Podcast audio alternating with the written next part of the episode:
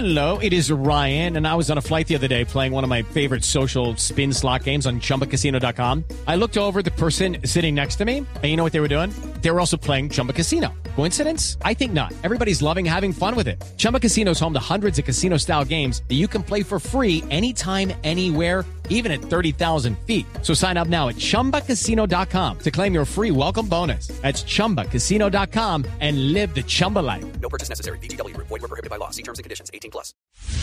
Colombia está al aire. Y seguimos al aire a las 10 de la mañana, 59 minutos, con una noticia que preocupa. Y preocupa por qué razón? Porque las asociaciones médicas en Colombia están eh, denunciando que hay escasez de medicamentos en las unidades de cuidados intensivos. Y de hecho, ayer hablábamos de cómo este también era un llamado a nivel mundial. Y por eso está con nosotros la presidenta de la Asociación Colombiana de Sociedades Científicas, la doctora Lina Triana. Doctora Triana, bienvenida a Mañanas Blue. Gracias por atendernos. No, gracias a ustedes. Como siempre, un honor estar en los micrófonos y tratar de educar de la mejor manera a nuestros colombianos. ¿Por qué hay escasez de medicamentos en las unidades de cuidados intensivos? Esta denuncia que están haciendo las asociaciones médicas del país. Bueno, obviamente algunas de las asociaciones médicas que hacen la denuncia es porque lo viven tal cual eh, en su quehacer diario a diario. Pero la pregunta aquí es el por qué. Entonces, aquí es importante tener en cuenta varias cosas. Eh, primero, eh, eh, hemos solicitado también a nivel del gobierno que eh, permita el ingreso de medicamentos de otros países. Ahora, eh, digámoslo, hay países donde hay este tipo de medicamentos eh, eh, necesarios para la sedación de los pacientes eh, y que esté en un respirador, en una unidad de cuidado intensivo, hay, digamos, abastecimiento suficiente para comprarles a países desde Alemania, desde Japón y otros, Corea, pero definitivamente no tenemos la posibilidad en cuanto a, digámoslo, al papeleo, puesto administrativo, para poder que nos ingresen. Y yo creo que si tuviéramos eso, sería mucho más fácil poder aumentar el abastecimiento de estos medicamentos en nuestro país. Porque recuerden que a nivel eh, internacional, en todo lado también quieren estos medicamentos, entonces, ¿por qué no eh, conseguirlos de otras partes donde estén más, eh, digámoslo, eh, eh, sí, estén listos a vendernos? Pero entonces, doctora Trener, lo que yo entiendo es que básicamente hay un déficit eh, específicamente pues porque todo el mundo está dependiendo de ciertas potencias y el suministro que hacen ciertos países y no se ha diversificado, digamos, de dónde podamos encontrar los medicamentos. No hay una posibilidad de que Colombia pueda empezar a producir estos medicamentos, entendiendo pues que es que una carencia de estos atentaría contra la salud de muchos colombianos.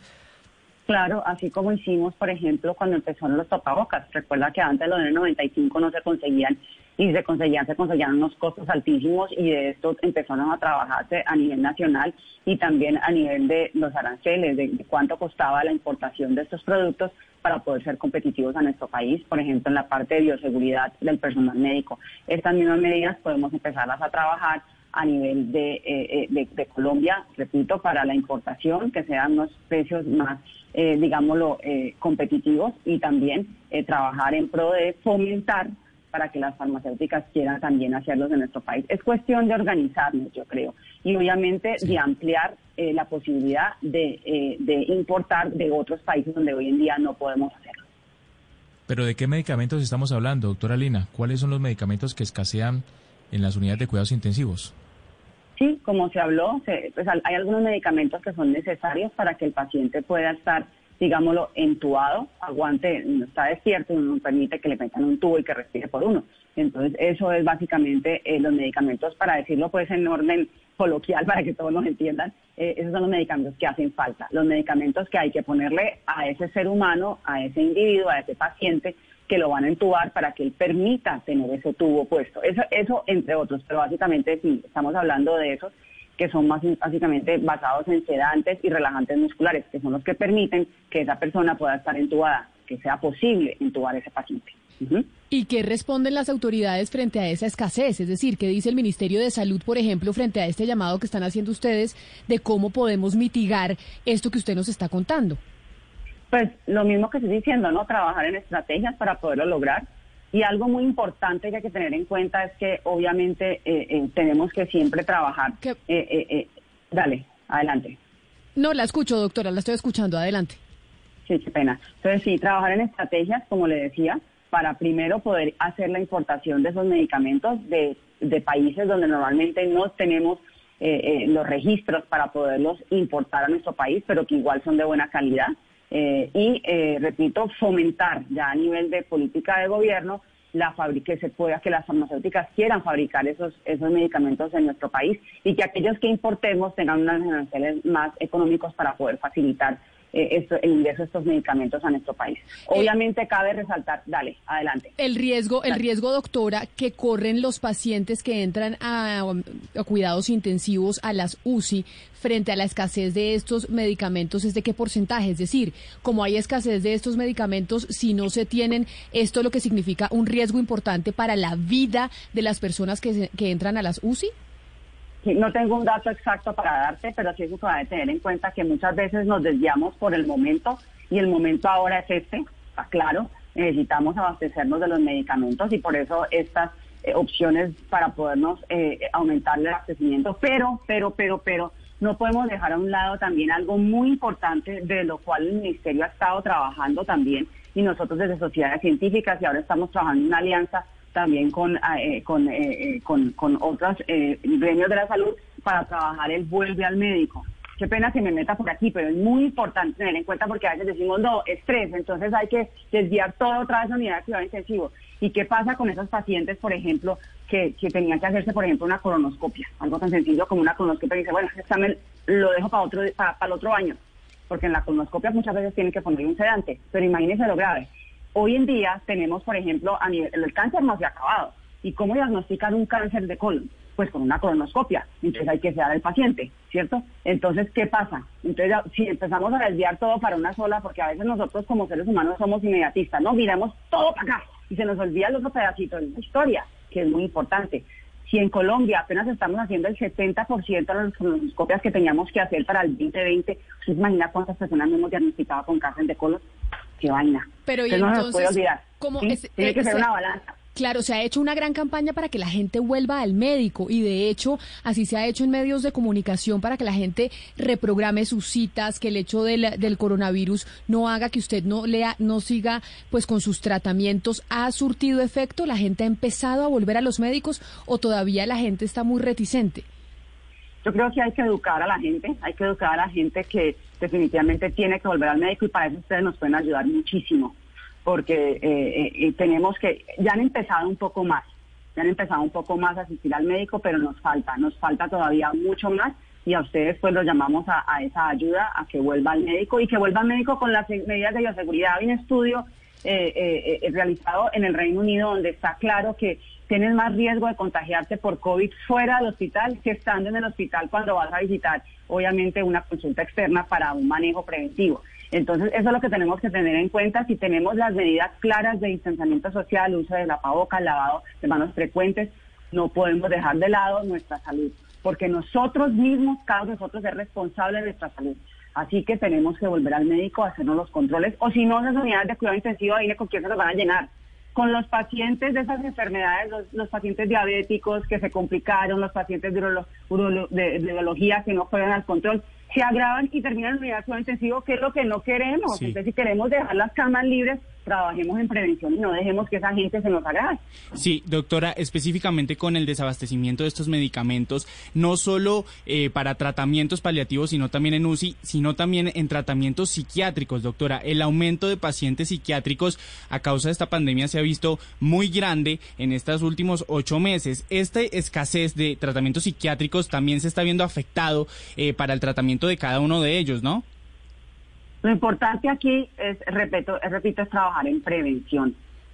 Y es tan importante y se nos olvida. Yo siempre digo que el COVID trajo algo, trajo unas enseñanzas increíbles. Una de las enseñanzas increíbles es que la salud es responsabilidad de todos. Nosotros a veces le echábamos la culpa a la salud es del gobierno, no, la salud es del médico. La salud es mía, la responsabilidad de la salud es mía. Y por eso tenemos que trabajar en prevención. Si yo me siento que no me siento bien, que todo este encierro me ha afectado, que ese, ese privarme de ese contacto eh, cercano me priva, busque una terapia, busque ayuda para que le hagan una, un, un- un- acompañamiento psicológico y no tener que terminar en la parte de psiquiatría donde decimos empezamos a desabastecer lo que tenemos. Entonces trabajemos siempre en la prevención. Mensaje grande del COVID. La salud es responsabilidad de todos. Y lo básico es la prevención, porque, ojo, nosotros hemos hablado mucho de que hay que tratar el COVID en, en que hicimos las zonas de expansión para mejorar las unidades de cuidado intensivo, todo eso, claro, teníamos que hacerlo y gracias a Dios tuvimos esa cuarentena para poder hacer esas zonas de expansión y aumentar y multiplicar, duplicar en nuestro país la unidad de cuidado intensivo, los números de camas de, de unidad de cuidado intensivo. Pero, pero, pero, pero, ¿qué nos dejó el COVID? Eso así no lo vamos a combatir.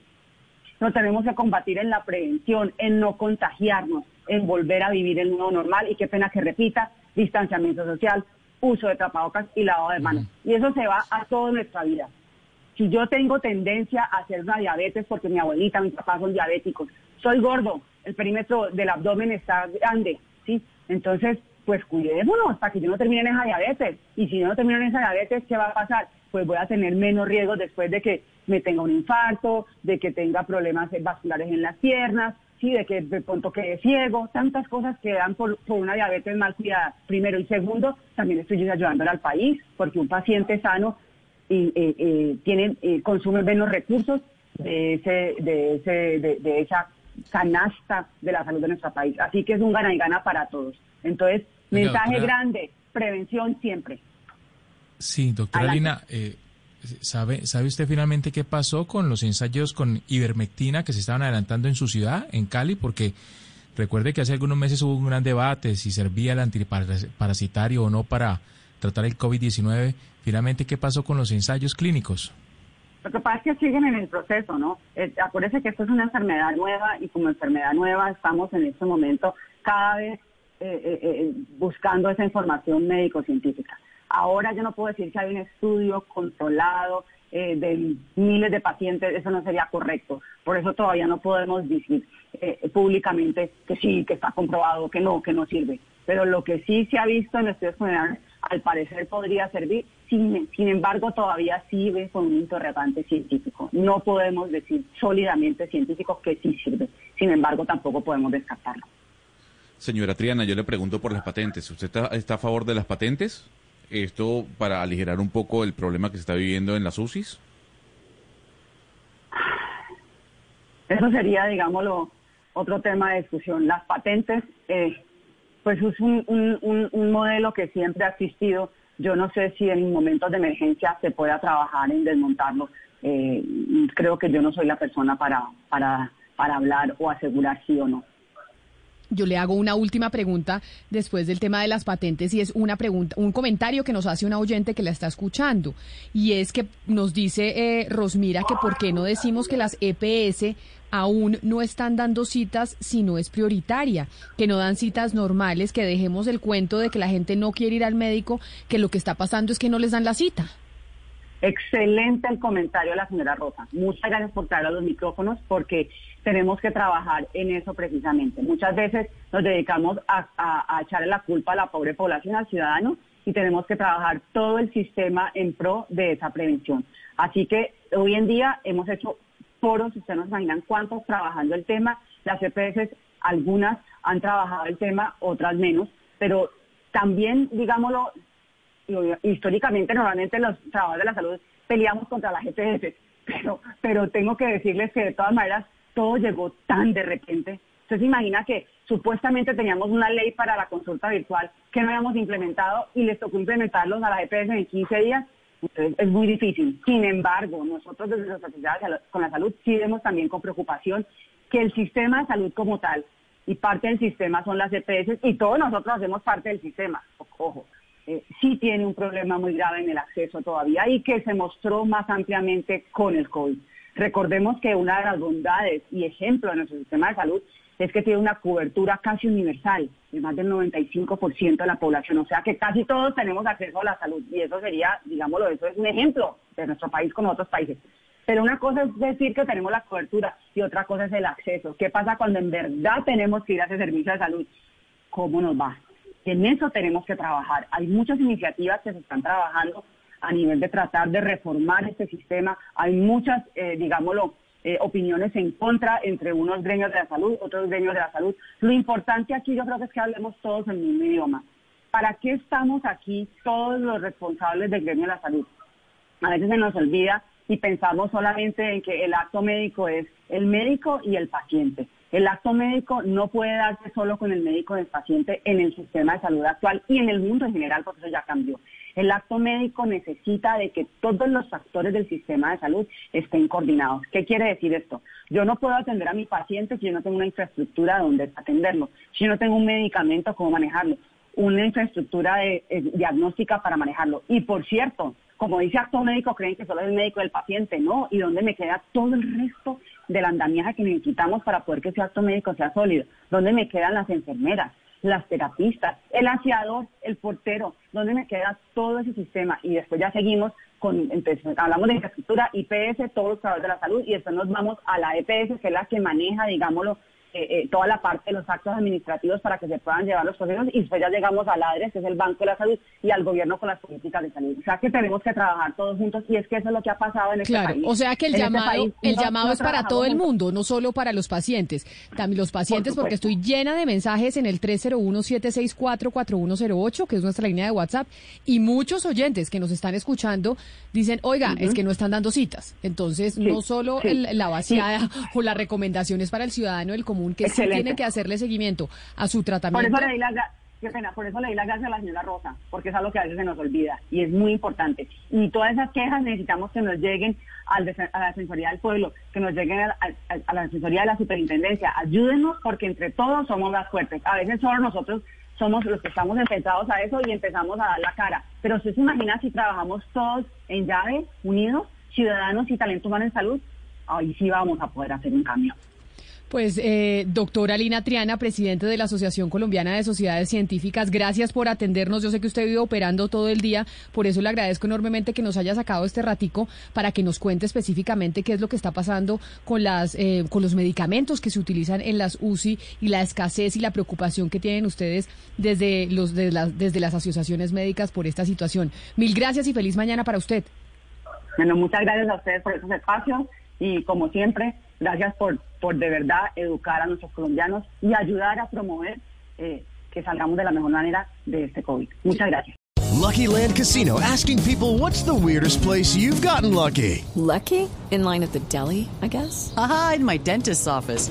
More than once, actually. Do I have to say? Yes, you do. In the car before my kids' PTA meeting. Really? Yes. Excuse me, what's the weirdest place you've gotten lucky? I never win and tell. Well, there you have it. You can get lucky anywhere playing at LuckyLandSlots.com. Play for free right now. Are you feeling lucky? No purchase necessary. Void where prohibited by law. 18 plus. Terms and conditions apply. See website for details.